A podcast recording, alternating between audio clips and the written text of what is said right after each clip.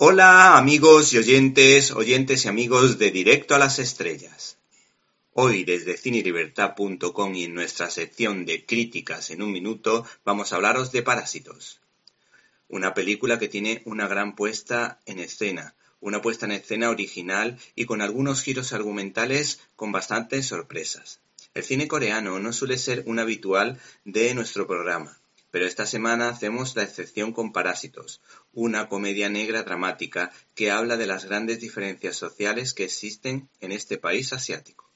La dirección ha corrido a cargo de Bong Joon-ho, que ganó la Palma de Oro de Cannes por la película en cuestión, y al que todo el mundo recuerda por una película de miedo y suspense que se desarrollaba en un tren y que respondía por el nombre de Snowpiercer.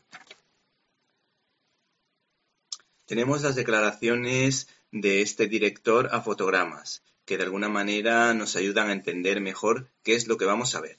A primera vista, Parásitos podría leerse como una sátira social en la que una familia pobre se aprovecha de un clan adinerado, pero esa lectura es peligrosa. En realidad, los pobres de mi película son personas con talento y dignidad.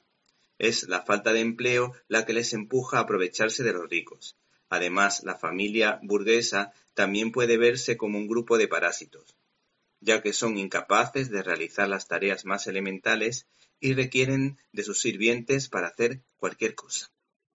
En la película vemos a la familia pobre cometer ¿Te está gustando este episodio? Hazte fan desde el botón apoyar del podcast de Nivos. Elige tu aportación y podrás escuchar este y el resto de sus episodios extra. Además, ayudarás a su productor a seguir creando contenido con la misma pasión y dedicación.